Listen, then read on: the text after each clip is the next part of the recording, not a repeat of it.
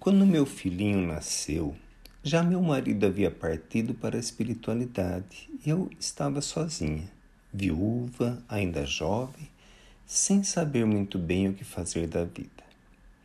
Já nos primeiros dias de vida, meu pequenino mostrava dificuldade até para chorar.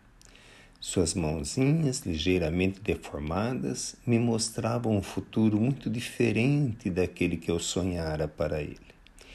Cuidar do pequenino e buscar o alimento necessário para nós dois se tornou o todo da minha existência. Algumas vezes consegui algum trabalho de limpeza ou de lavagem de roupa na casa de alguém que permitia que eu fosse com meu filhinho. Outras vezes, o padre nos dava alimento e roupa na missa semanal. Mas outras vezes precisava eu estender as mãos às caridade pública para poder alimentá-lo. Durante alguns anos, consegui cumprir minha tarefa. Meu filho crescia e como de pequeno pude perceber, sua fala não se desenvolvia. Com muita dificuldade, pronunciava ele algumas palavras. Uma delas que ele sempre falou, Nico, acabou se tornando seu apelido.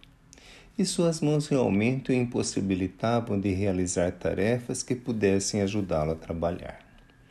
Não conseguia eu discernir como seria o futuro mas quando Nico adormecia e eu podia ao menos me dar um tempo de repouso, ajoelhava-me ao seu leito, dirigia o meu pensamento a Deus e dizia o que tinha aprendido: Pai nosso que está nos céus. E as lágrimas, lágrimas muitas vezes chegavam a molhar a roupinha dele. Um dia, a debilidade chegou ao meu corpo e não resisti por muito tempo. Deixei o corpo desejando voltar, deixei o corpo pedindo para retornar ao seu lado para continuar a protegê-lo. Deixei o corpo sem compreender os porquês dos acontecimentos. Pedi, pedi e pedi. Passado algum tempo, fui atendida. Espíritos amigos me levaram de volta ao Nico, já homem, que vivia como eu da caridade pública. E com muita dificuldade, pois vi que as pessoas que o ajudavam muitas vezes o faziam mais com desencargo de consciência, sem ver o sentimento de amor que ele tanto necessitava. Mas os espíritos amigos me disseram: Vamos trabalhar juntos para modificar esse quadro? E um dia conduziram o Nico até uma igreja que se encontrava vazia, pois não era horário de culto.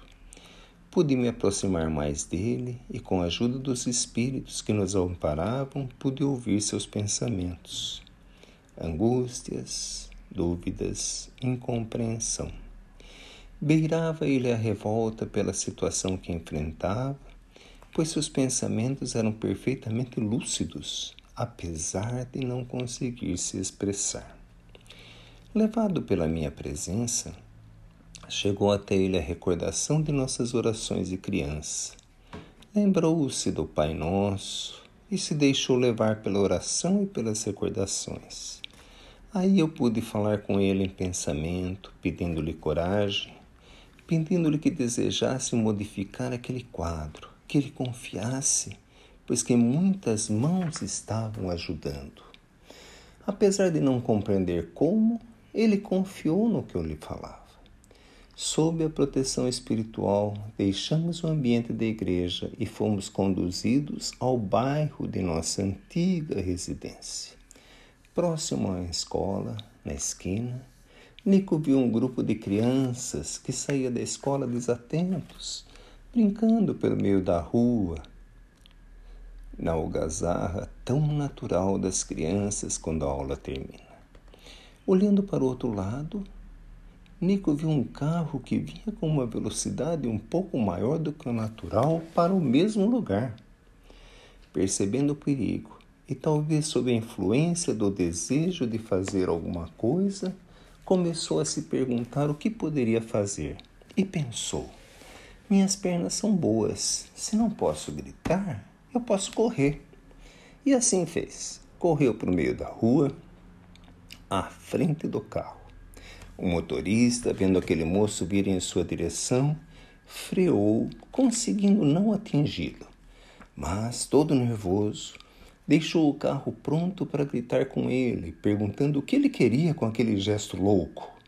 Mas, logo que saiu do carro, viu as crianças perto da escola, que também pararam suas brincadeiras por causa do acontecimento.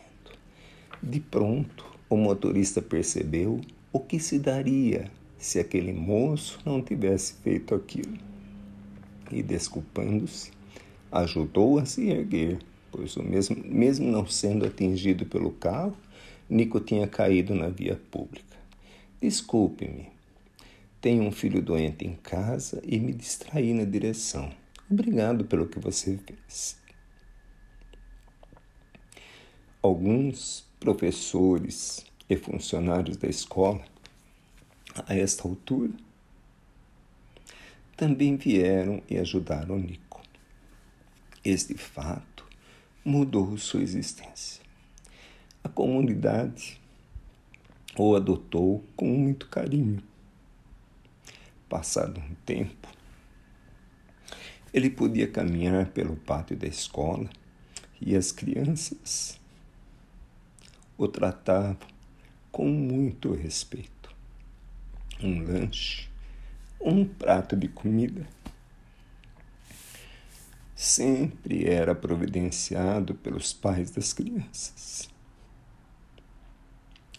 ou pela esposa do motorista que quis conhecê-lo pessoalmente quando soube dos acontecimentos o pai de uma das crianças, médico, começou a levá-lo para um tratamento, tentando a sua recuperação física, e outro passou a levá-lo ao culto do Evangelho para poder orar com ele. E eu fiquei com o coração agradecido a todos e todos que agora me substituíam nos cuidados do meu ninho. E um dia estarei ao seu lado quando ele vier para o lado de cá, para poder lhe dizer que nossas preces foram ouvidas e que Jesus, através dos corações amigos que nos ajudaram, nos atendeu em nossas orações. Jussara.